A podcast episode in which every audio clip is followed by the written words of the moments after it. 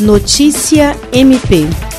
O Ministério Público do Estado do Acre, por meio da Promotoria de Justiça de Chapuri, expediu recomendação à Prefeitura de Chapuri e à Secretaria Municipal de Cidadania, Trabalho e Bem-Estar Social para que adotem medidas de reestruturação no Conselho Tutelar da cidade. A medida foi requerida após a constatação pelo MPAC de que o Conselho Tutelar do município, cujos integrantes da atual composição foram eleitos e empossados no dia 10 de janeiro de 2020, está funcionando sem a adequada e indispensável estrutura, a exemplo da falta de espaço adequado para a sede do órgão. No documento assinado pelo promotor de justiça Juliandro Martins de Oliveira, o MPAC aponta a falta de insumos básicos como material de limpeza e tinta para impressora, além da sede do órgão dispor de um único computador e de um carro em péssimas condições de uso, inadequado para atendimento das demandas da zona rural.